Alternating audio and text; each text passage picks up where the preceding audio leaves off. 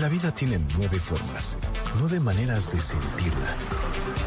Nueve caminos que te conectan con el mundo a través del Enneagrama. MBS 102.5 presenta. Conócete. Andrea Vargas y Adelaida Harrison te llevan a descubrir el potencial de tu personalidad. MBS 102.5 en entretenimiento. Estamos contigo. Comenzamos Bye. Saludarlos y darles la bienvenida a este su programa Conócete con el Enneagrama.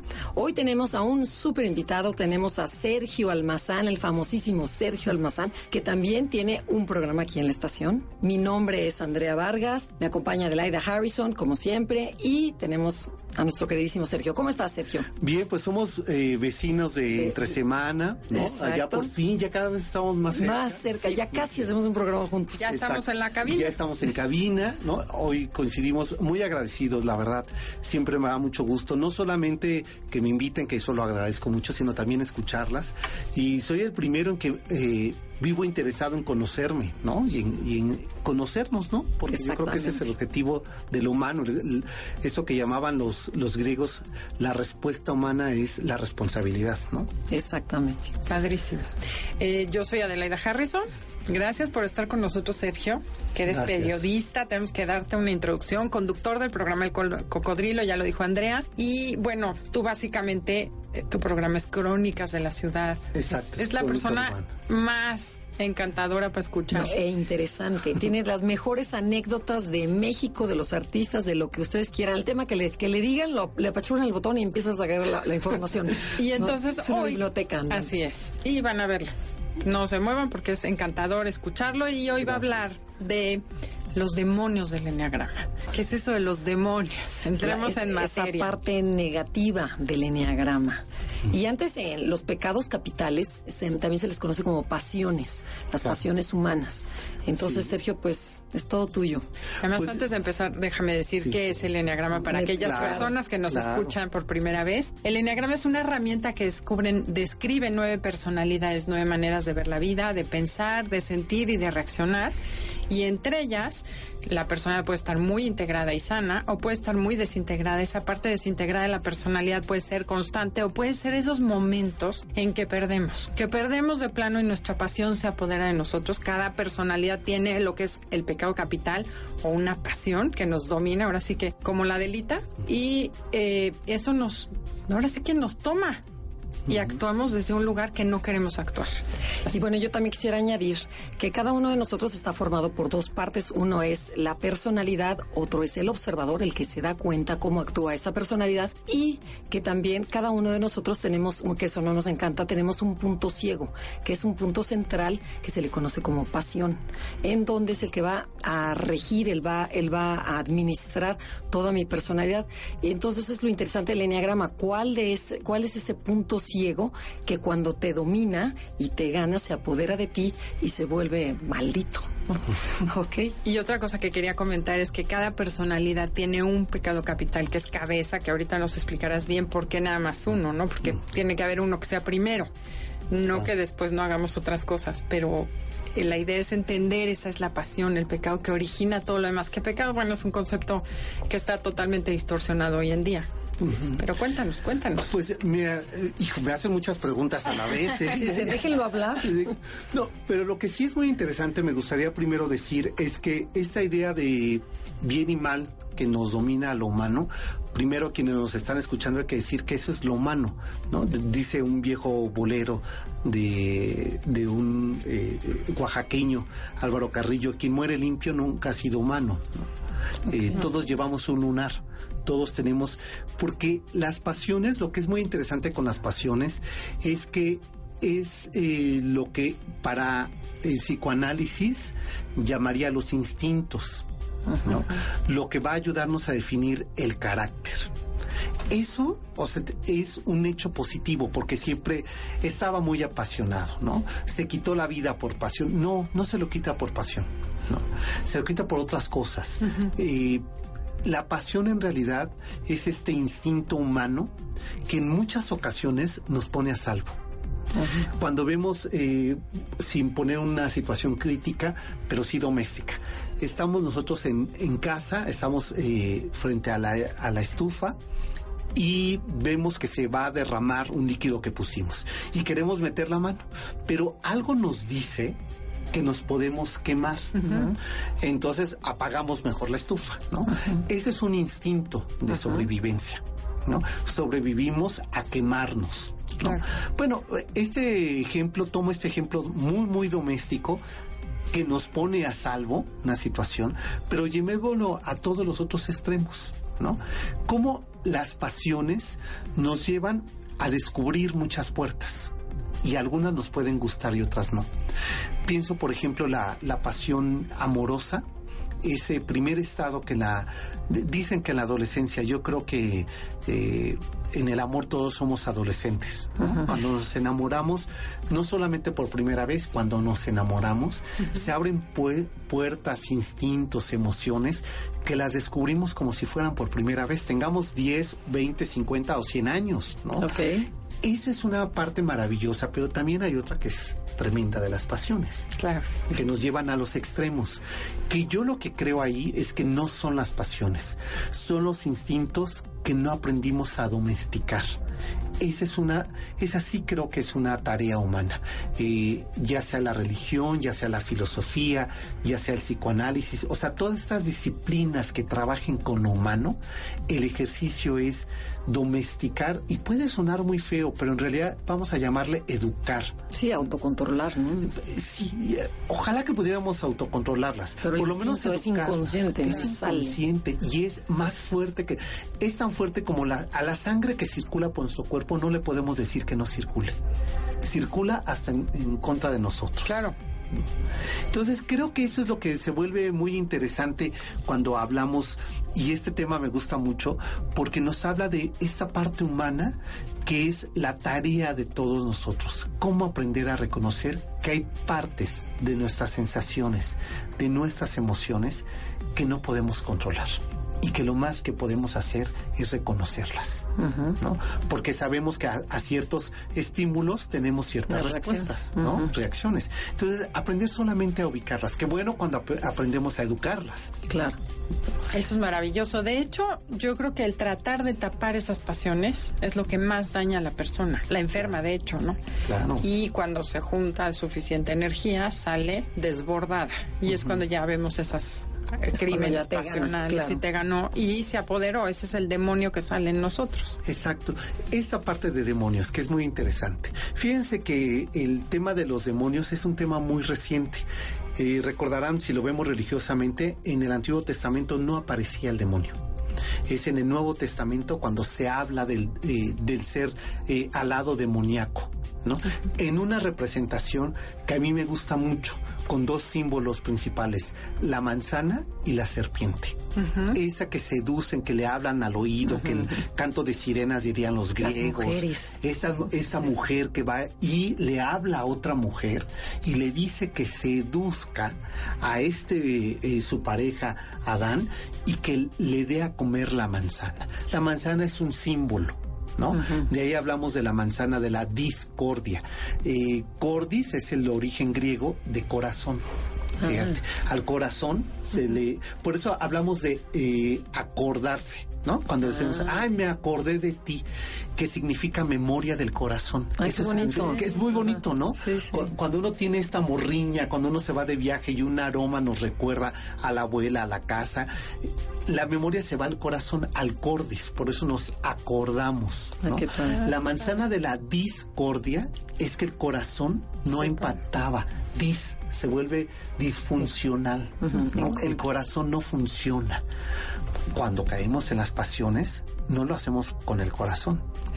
Que bueno, es que es impactante porque nosotros en el Enneagrama lo que decimos es que cada personalidad es un patrón distorsionado de pensamiento. Y al distorsionar tu pensamiento, tu percepción de la realidad no es la adecuada y surge la pasión a raíz de ese pensamiento tóxico o distorsionado que estás teniendo. Exacto, fíjate, distorsión que es fuera de foco, ¿no? Fuera de ruta. ¿No? Las pasiones, ¿qué, ¿qué, ocurre? La pasión extrema, ¿no? Es que ya está distorsionada tu realidad. estás fuera de ti. Claro, y la pasión va a salir distorsionada también. Eh, tiene que ser. Claro. Porque, eh, porque la, la pasión no responde a la razón. ¿no? Responde al estómago, no responde al corazón. Si respondiera al corazón, no se cometerían crímenes, porque el, el corazón es empático. Pero las pasiones están en dónde, en el corazón o en el no, cuerpo? En el, no, están en el estómago, el laboratorio. En el, en el, vientre. En el vientre, toda la parte visceral. la parte visceral. Donde, eh, eh, acuérdense que los griegos hablaban de, de cuatro bilis, ¿no? Que era la negra, ¿no? La sanguínea, que tiene que ver con las estaciones del año. La flemática, que es el invierno, ¿no? Son los ancianos, ¿no? Entonces, la de primavera, que es la colérica, ¿no? Que es esta que te impulsa, que, ¿no? Cuando nos enamoramos, primero, la pasión inicial del enamoramiento es en el estómago, ¿no? El sentir mariposas en el estómago. No, hombre, es que todo el jugo gástrico, si lo viéramos biológicamente, se está moviendo por toda la adrenalina que te produce el ser que te gusta. ¿No? Si nos quedamos en ese nivel, por eso les digo que estamos domesticados, responderíamos a los instintos, lo que ocurre con los animales. Cuando eh, vienen eh, estos acechos de, eh, por ejemplo, los animales salvajes que, como no está domesticado, ¿no? Porque no viven en una casa, viven en la selva, cuando quieren estar cerca de su presa, ¿no?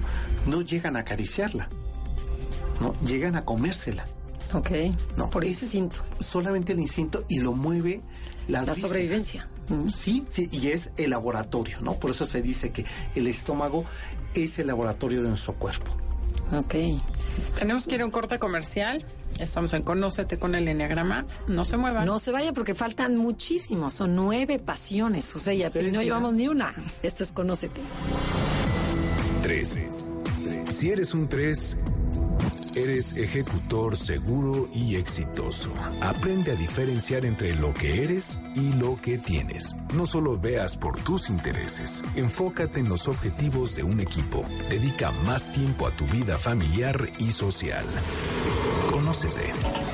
Te invitamos a que nos sigas en nuestra cuenta de Twitter, arroba Conócete MBS. Andrea Vargas y Adelaida Harrison contestarán tus inquietudes. Continuamos después del corte comercial. Esto es Conócete. MBS 102.5. En entretenimiento. Estamos contigo.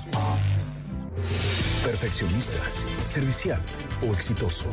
Escucha Conócete y descubre cuál es tu personalidad.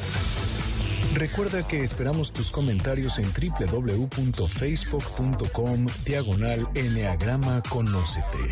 Continuamos con Andrea Vargas y Adelaida Harrison. MBS 102.5. En entretenimiento, estamos contigo. 4.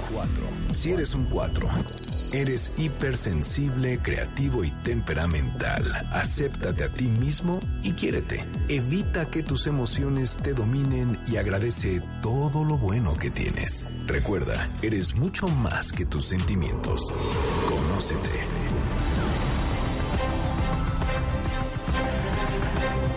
Ya estamos de regreso en Conocet con el Enneagrama. Somos Adelaida Harrison y Andrea Vargas y estamos hablando de los demonios del Enneagrama. Estamos con Sergio Almazán y nos va a empezar a platicar de la personalidad 1, en donde su pasión es la ira.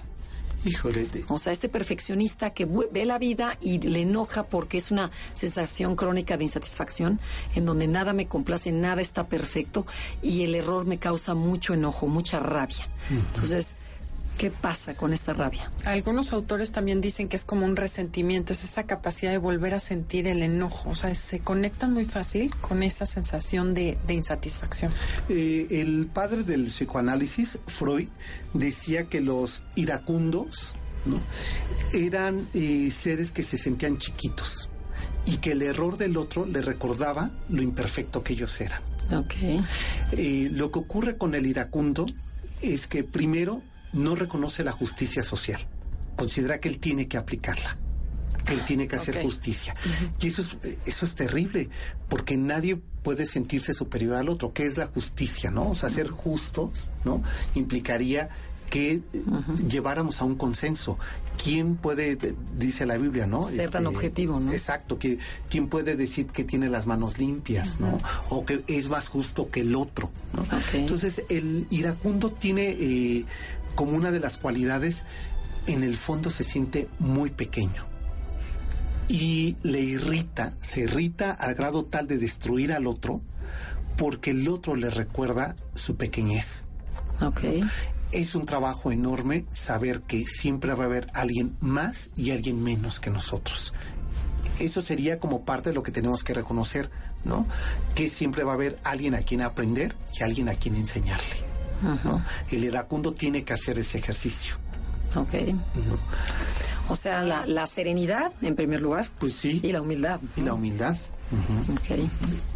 No, bueno, yo creo que aceptarte te da serenidad.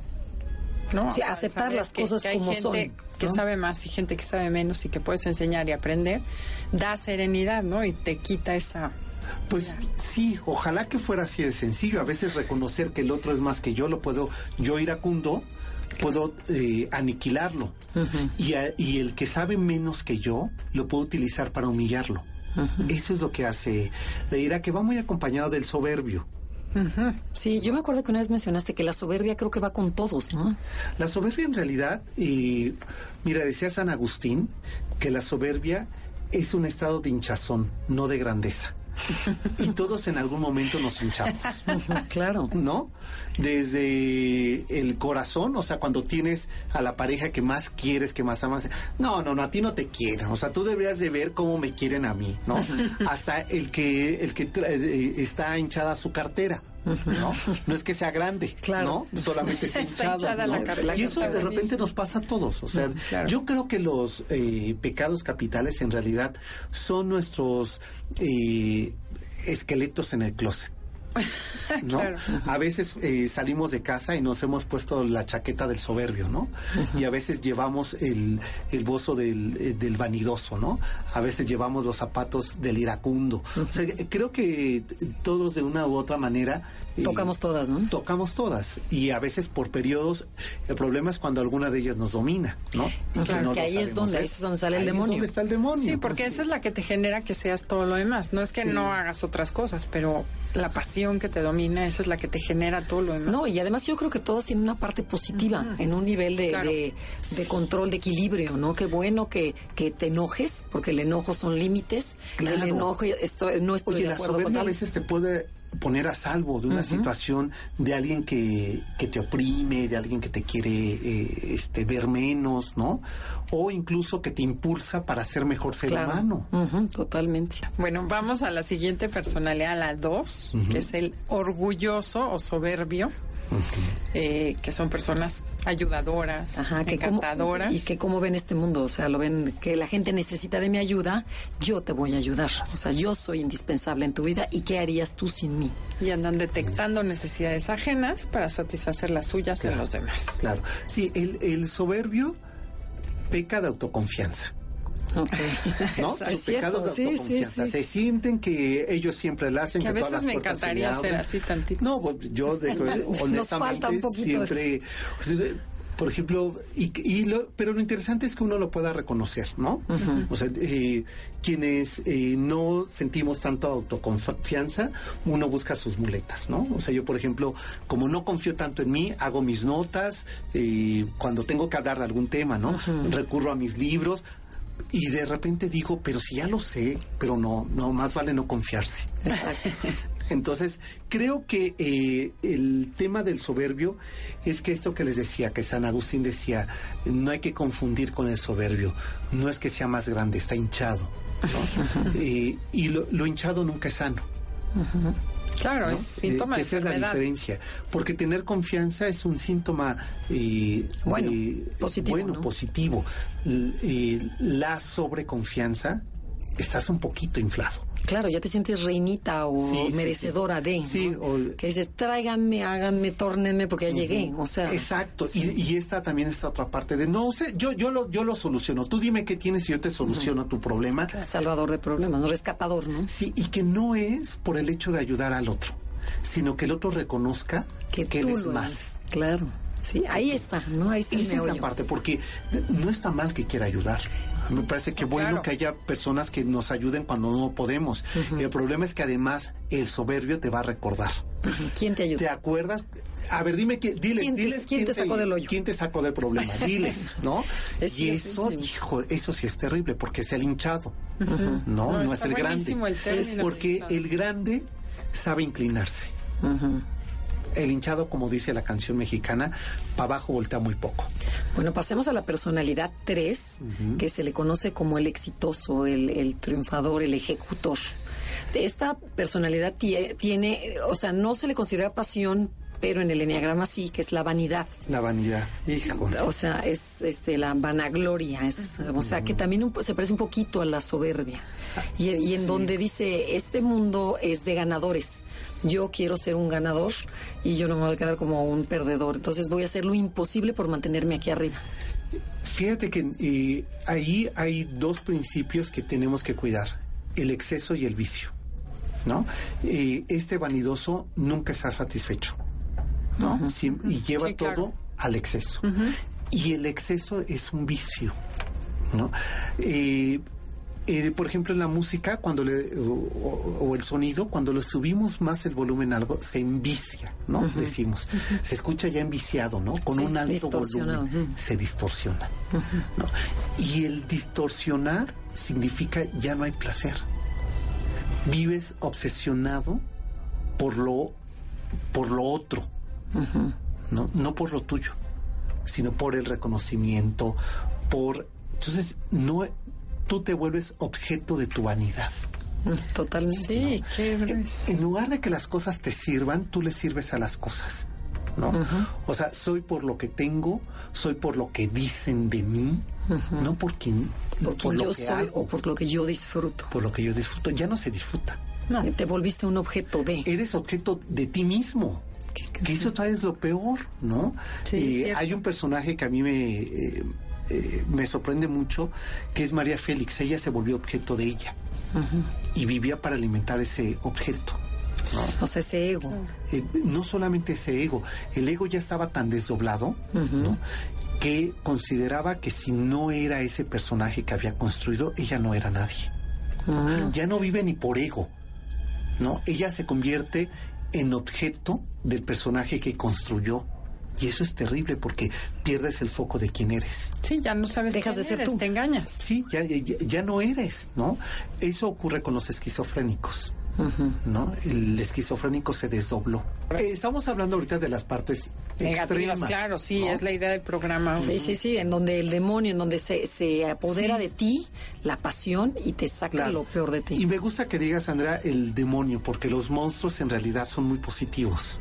¿Por qué? A ver, cuéntanos. Porque los monstruos son, eh, eh, no son del mundo oscuro, ¿no? Son del mundo nocturno es decir, donde despiertan todas las creatividades, mm. ¿no? Es donde sale la luna, ¿no? Es donde se ilumina la oscuridad con estrellas, ¿no? No es el sol del día que a veces no nos permite ver el cielo, ¿no? Es decir, eh, consideraban los griegos y también después el Renacimiento, consideró que los monstruos nos servían para ayudarnos a caminar en los senderos pasionales nos ayudan a abrir puertas, y puertas que nos descubren sensaciones y emociones, a veces desconocidas por miedo, por prejuicio, ¿no? O verdaderamente porque nadie nos enseña esos caminos. Los grandes caminos de la creación vienen de un momento de oscuridad, ¿no? Eh, de un momento... Como de una noche oscura. Sí, mira, eh, todos tenemos actos creativos, todos los seres humanos, todos. un día me dijo Elena Poniatowska que no había gente más, eh, más creativa que los pobres. Decía, porque con mínimo recursos hago maravillas. Son capaces hasta de invitar. ese es un acto de creatividad. Y el mexicano es muy creativo. Todos los, yo creo que el mundo entero es muy creativo, ¿no? Todo y todos los días estamos nuestro reto de vivir es vivir creativamente. La raza judía, ¿no? Lo podemos ver. La, raza judía, pero también la sobrevivencia hace que seas creativo. Que seas creativo. Entonces, cuando viene, cuando tienes un problema que te apremia, ¿no? Eh, dicen eh, los judíos, déjalo a la noche. Cierto. Cuando uno se va a la cama, en el momento en que pone uno en ese límite que a mí me parece una joya de sueños que es la almohada, ¿no?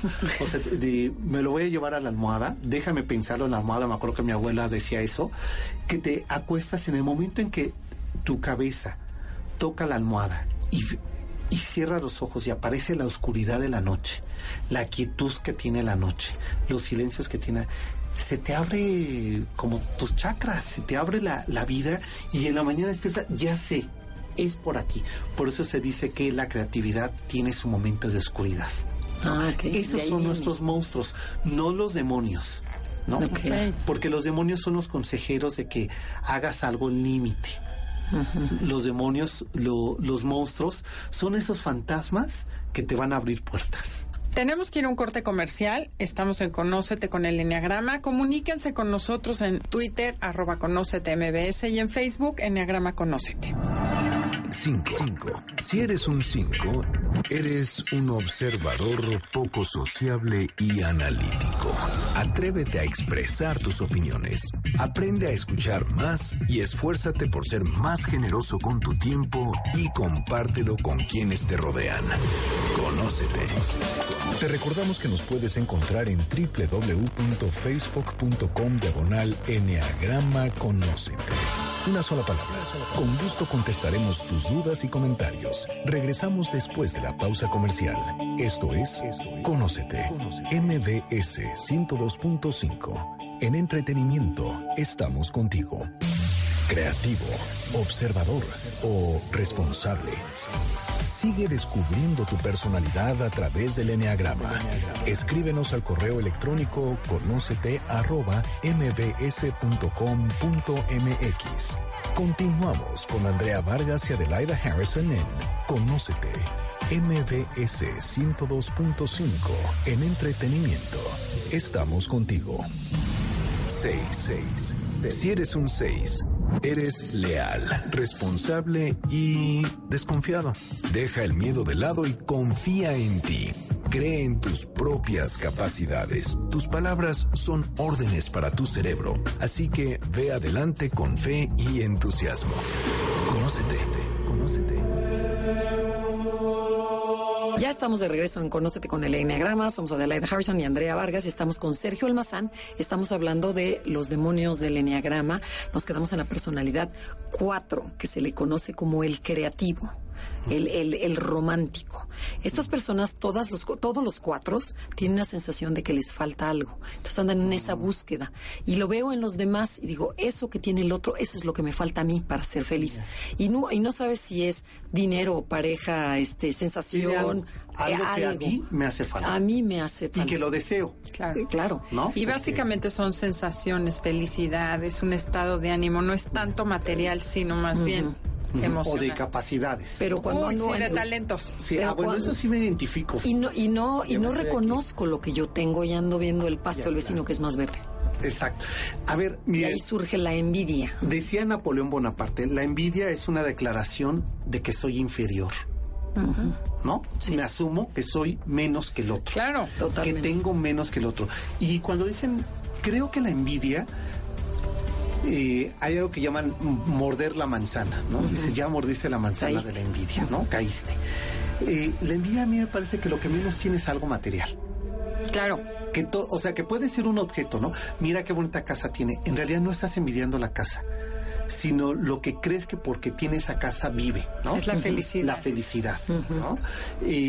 o dices, oye, no, viste, aquí me voy a balconear. Hace poco estaba en casa de alguien y yo saliendo de casa empezaron a hablar de, oye, su mujer, ¿viste qué guapa es? No, hombre, y eh, este, no, viste el jardín, o sea, ¿vieron la biblioteca?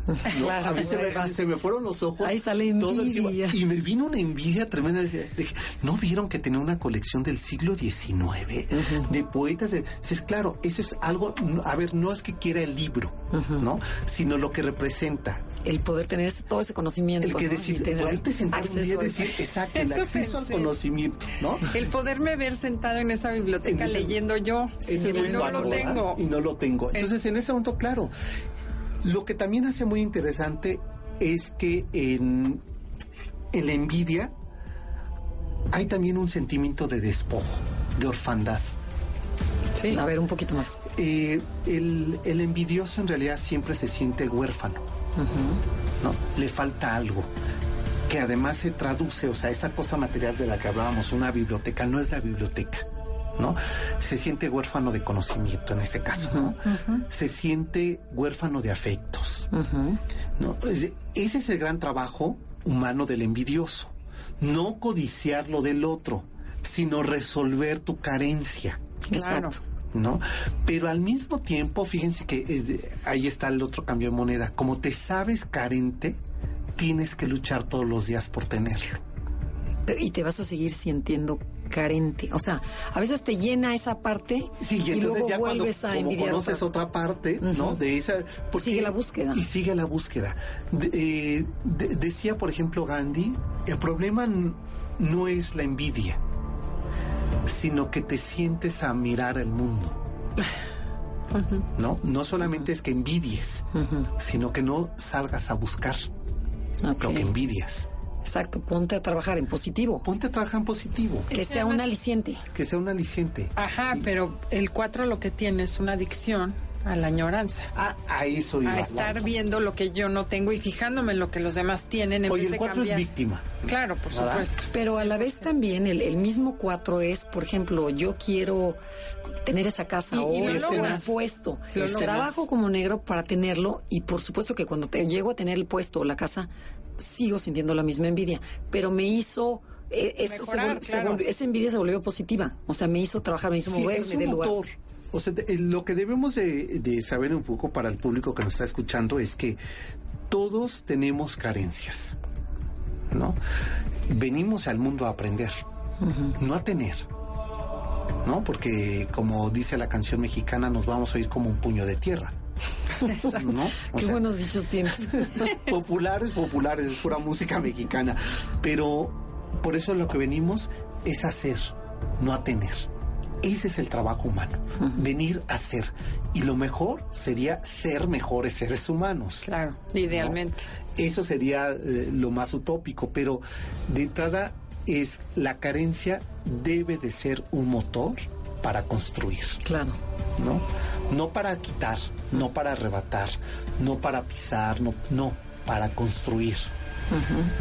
Y qué bueno que cuando construyas, ah, mira, oye, qué tonto que me conformaba con esto, pues ahora quiero más, ¿no? Pero no en tener, sino en ser. Sí, ¿no? Ese es el trabajo que debe de ser, ¿no? Sí, y para todos, ¿no? Para todo, para todo, sí, sí, sí. Y habrá quien viene con más armas al mundo. Sí. ¿No? Y necesite menos, aprender menos. Habrá otros que venimos más desvalidos y que necesitamos aprender más. bueno, esa es, la tarea humana. Todavía tienes duda de ser cuatro. es que tienen también muchos cinco. Sí, sí, sí. Vamos con el Vamos al cinco y vemos. Y vemos, a ver. El cinco es la personalidad que conocemos como el observador o el científico y la pasión que tiene es la avaricia porque es inseguro y su seguridad la busca o la basa en su conocimiento si yo conozco mucho, estoy muy preparado. Otra cosa que hace es bajar sus necesidades al mínimo para tener la menor dependencia de los demás que pueda. Porque fíjate, el 5 siente que este mundo lo invade, lo agobia, lo me quita, me quita mi tiempo. Entonces, este, quiero estar solo, quiero ser lo más independiente posible para no depender de nadie. Que obviamente ser autosuficiente. La avaricia, como en el caso de la envidia, puede ser material, pero es mucho más allá. Es tiempo, es conocimiento, es conexión emocional. Eso es en lo que son más avaros los cinco. no me quiero compartir con nadie. Eh, de, eh, dice Fernando Sabater que el avaro tiene sin goce. Lo que tiene no lo goza. Y no hay peor cosa que no gozar. claro. Que teniendo lo sufras. ¿No? Eh, eh, yo sé que mi opinión personal no le interesa a nadie, pero yo... Ay, ay, ay, ay, ay. No, es que lo que yo quiero decirles, mire, es si que... no, no te hubiéramos invitado. ¿eh? no, yo agradezco y valoro mucho, pero es que quiero poner un ejemplo que yo en lo personal, una persona coda me genera mucha desconfianza. Porque creo que alguien que no es capaz de compartir, nunca va a ser capaz de amar. Sí, se, mide igual, ¿no? ¿No? Sí, Porque quien, quien cuenta los centavos te cuenta el afecto. ¿no? Y, yo soy mucho de corazón, pues, o sea, a, mí la gente me cae por lo que intuyo de ellos emocionalmente, ¿no? Entonces a mí me parece que alguien que eh, está eh, midiendo, conocí a alguien que, que no usaba su auto porque, este, ¿para qué si el transporte público es muy barato? Decía, ¿no? Y prefería arriesgarse, o sea, las distancias, en lo lejos, que gastar su auto. No, pero además ponte a ver su vida o el tiempo en ese momento que lo puedes hacer, prefieres gastar tu tiempo que se no se recupera que gastar tu coche. Que tu coche. O tu dinero. Te decía, mísero, ¿no? Sí, entonces decía, a ver, eh, está incluso poniéndose eh, en riesgo. Si no se cuida, si no se apapacha, no va a ser capaz de apapachar a nadie. Claro si no es capaz ni siquiera de, ¿no? Porque el amor empieza a, sí a primera persona, ¿no? Claro. O sea, si, si no te amas, no eres capaz de amar. Totalmente. Entonces, eh, acumulan, pero no lo gozan. Qué triste, sí, los grandes millonarios. Los, sí, bueno, yo quiero pensar que los grandes millonarios. bueno, hay, es que, no, lo que pasa es que en, el 5 hay muchas personas millonarias que se sienten orgullosas de no gastar. como el ves, Pato, ¿se acuerdan? Exacto. Que abrían sobre la puerta que veían así los billetes acumulados, pero nunca gastaba. Los pobres eh, sobrinos no les invitaban ni el helado. Pero además me siento orgullosa que yo no soy como tú que tienes que gastar. Yo no gasto, yo no, yo puedo vivir muy simple, ¿no? Pero, y digo, yo no conozco muchos millonarios, pero Avaro sí, pero son muy solos, son muy solitarios. Porque tendrían que gastar en el otro. Claro. No quiero gastar. Y decía, eh, en psicoanálisis dicen que el avaro tiene miedo. Porque tiene miedo a darse. Entonces mejor le quita al otro. Ay, qué horror, ¿no? qué, terrible, qué enorme trabajo, ¿no? de, de lavaro. Tenemos que pasar al 6, porque si no, no nos da tiempo. La personalidad 6 se le conoce como el cuestionador, el escéptico. Entonces, estas personas ven el mundo como inseguro, por lo que es mejor ser desconfiado y precavido para evitar estar alerta y preparado ante cualquier dificultad, ¿no? O sea, no vaya a ser que vaya a pasar algo, mejor estar preparado. Y su, su pecado capital, su pasión, se llama miedo. Miedo o ansiedad. Es una... Ah. Sí, o sea, los paranoicos. Exactamente, exacto. Eh, el miedo es un placer por descubrir. ¿Cómo, cómo, cómo? A ver. Sí, el, el miedoso, en realidad lo que tiene miedo es encontrar algo que le guste. Ándeles, tenemos dos de estas aquí, Janine y Andrea. Nuestra productora, verdad. Y, y, a ti también. Sí, pero por eso explícame bien ah, ese rollo, porque no... Tengo, sí, ¿Tenemos miedo a qué? Tienen miedo a descubrir algo que les guste no, es que qué tal, eh, a ver, oye, súbete a la rueda de la fortuna, ¿no? no, es que qué tal si se cae, qué tal, o sea, no, siempre tiene que ver el, catastrófico, pero en el fondo lo que tienen miedo es a pasarla bien. Será tú. No, a ver, estoy diciendo lo que dice, ¿no? Lo que dicen los. Ok, sí, no, hay que, hay que meterse. ¿no? Esta que miedo a vivir. Tienen miedo no, no, viven con miedo. Sí viven. Tienen, lo que tienen miedo es de gozar demasiado y decir, me pasé. Okay. O sea, el miedoso tiene la culpa antes del evento. O sea, ¿qué tal si me gusta y entonces ya? ¡Qué mm. horror! Sí, es, no, ¿cómo me van a juzgar? Oh. y, que, y que tiene que ver, ¿sabes? Eh, con todas estas eh, formas culturales que nos enseñaron que el, el pasarla bien no está bien. ¿No? Que nos enseñaron que todo hay que sacrificarse. Que el sacrificio es lo que eh, nos va a llevar al reino, ¿no? El, paraíso primero hay que pagar un costo muy alto.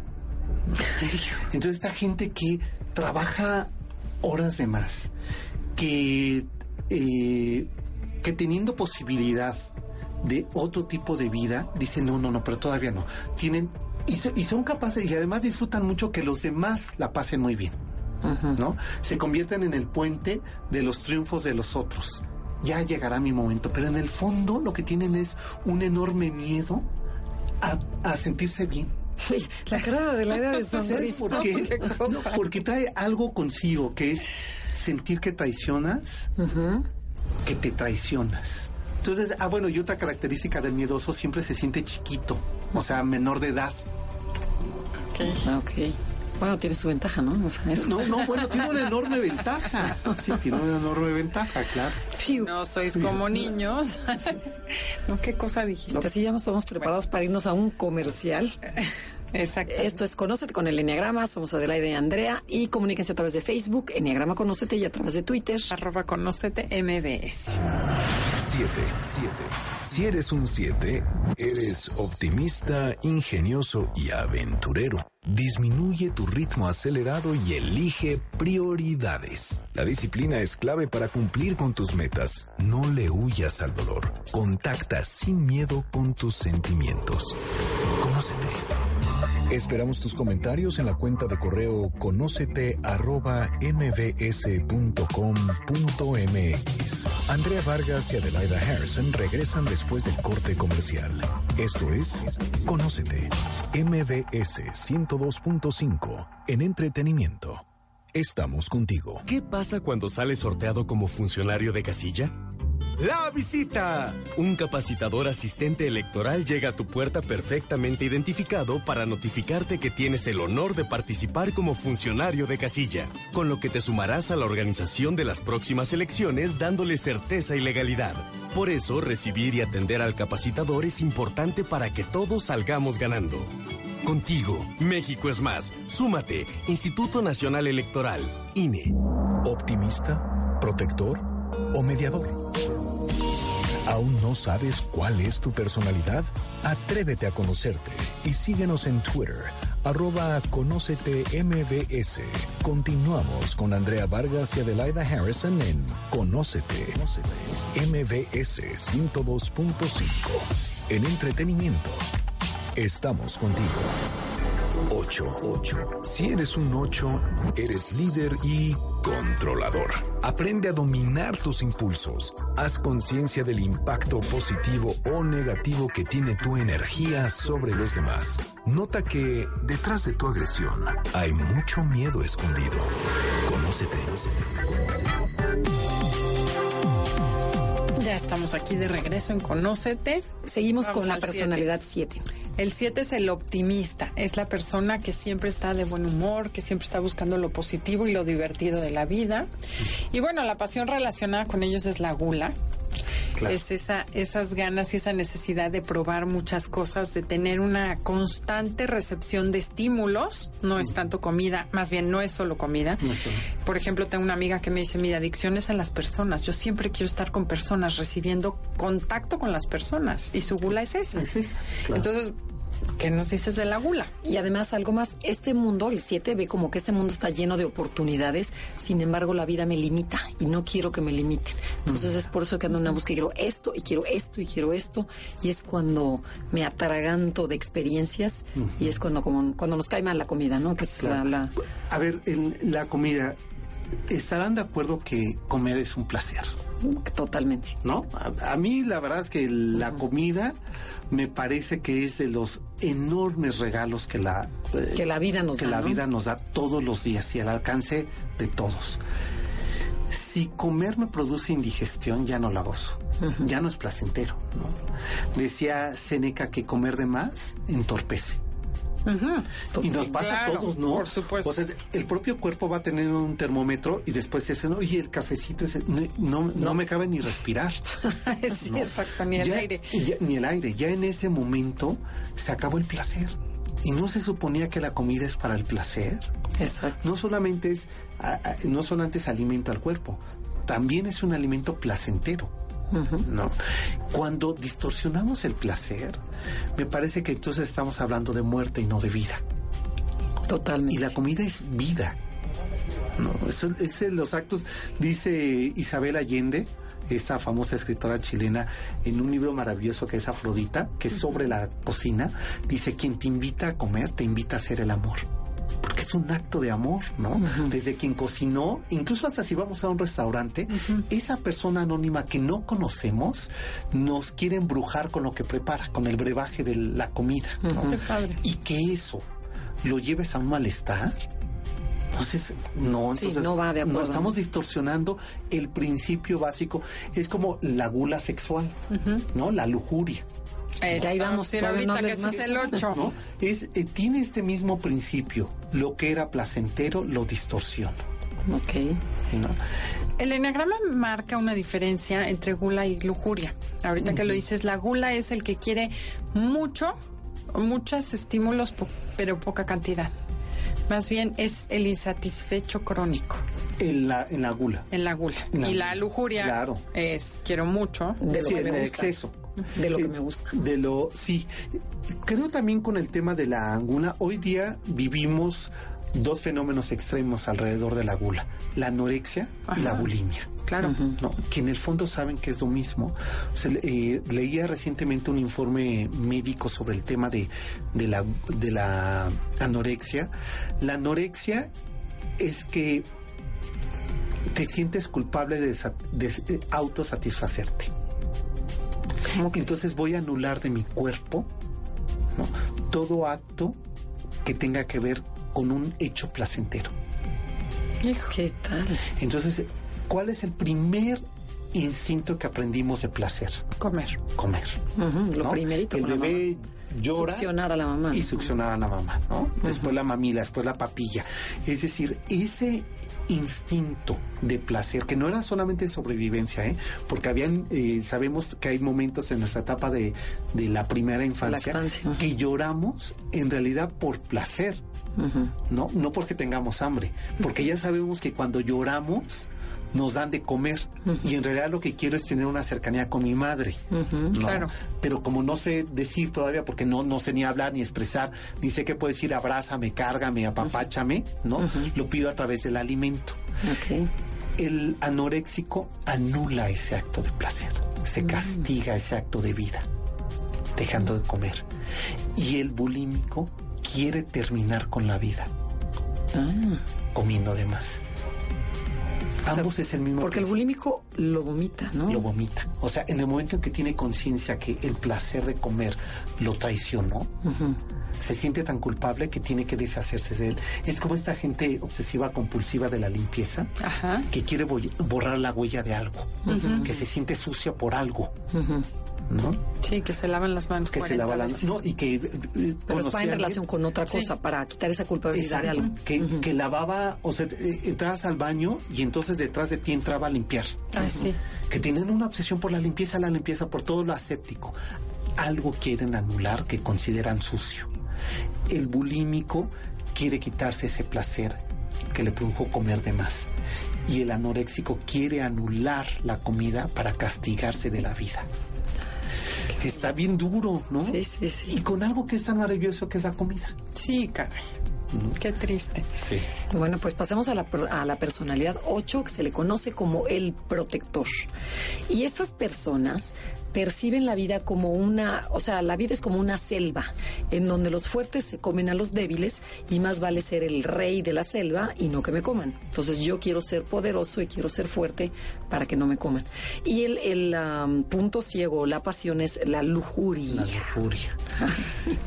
bueno, eh, que aquí en el enneagrama lo vemos como un exceso de energía, o sea, no nada más sexo, sino un exceso por todo, por control, por la compra, por la eh, comida, por la compra, por la el, trabajo. claro, decía, eh, dicen los filósofos que el lujurioso, la personalidad lujuriosa, no es que tenga placer por el sexo, lo que le produce placer es dominar al otro. Okay. ¿No? Por eso esto que dice, eh, todas esas formas excesivas es una forma de dominio. ¿no? Eh, el lujurioso, mire, tengo 500 carros en mi casa. En realidad ya la finalidad del auto desapareció ahí. Claro, es el poder que me da. El, es decir que tengo. Porque pueden ser 500 autos o pueden ser 500 pares de zapatos, ¿no? O pueden ser 500 personas sometidas. ¿No? O sea, el lujurioso lo que le produce placer no es el encuentro con el otro, sino dominar al otro. ¿Qué tal? ¿Por qué? Porque no se puede dominar él. ¿Qué es cierto? Pero, porque no se puede controlar. No se puede autocontrolar. Ajá, no, porque él sabe que es un exceso lo que, o sea, esa gente, ¿no? Un exceso sexual, un exceso eh, material, un exceso eh, de poder. De poder, porque sabe que no se puede controlar. Y entonces cree que se domina dominando lo otro. Ok, teniendo lo que yo quiera cuando quiera y como cuando, quiera. Exacto, y decir, yo controlo, ¿no? Yo controlo a, e, a, este número de personas, ¿no? Yo, eh, yo, claro que yo puedo controlar mi forma de beber, dice el alcohólico, ¿no? Cuando yo quiera lo puedo controlar, no es cierto, se sabe porque lo que hace muy interesante a lo curioso es que se convierte en el objeto de las cosas. Vamos al 9, porque si no nos quedamos sin el último, como siempre. y que es el de Laida, ¿no? O sea que. Ah, yo no, yo te veo siempre muy aplicada, ¿eh? Es la pereza. Sí. La pereza del 9, que es el mediador, el pacificador, es el que tiene la idea de que para qué me complico la vida, es mejor así que la dejo pasar, para qué impongo límites, no importa, lo dejo pasar y creo que eso no importa porque yo no importo.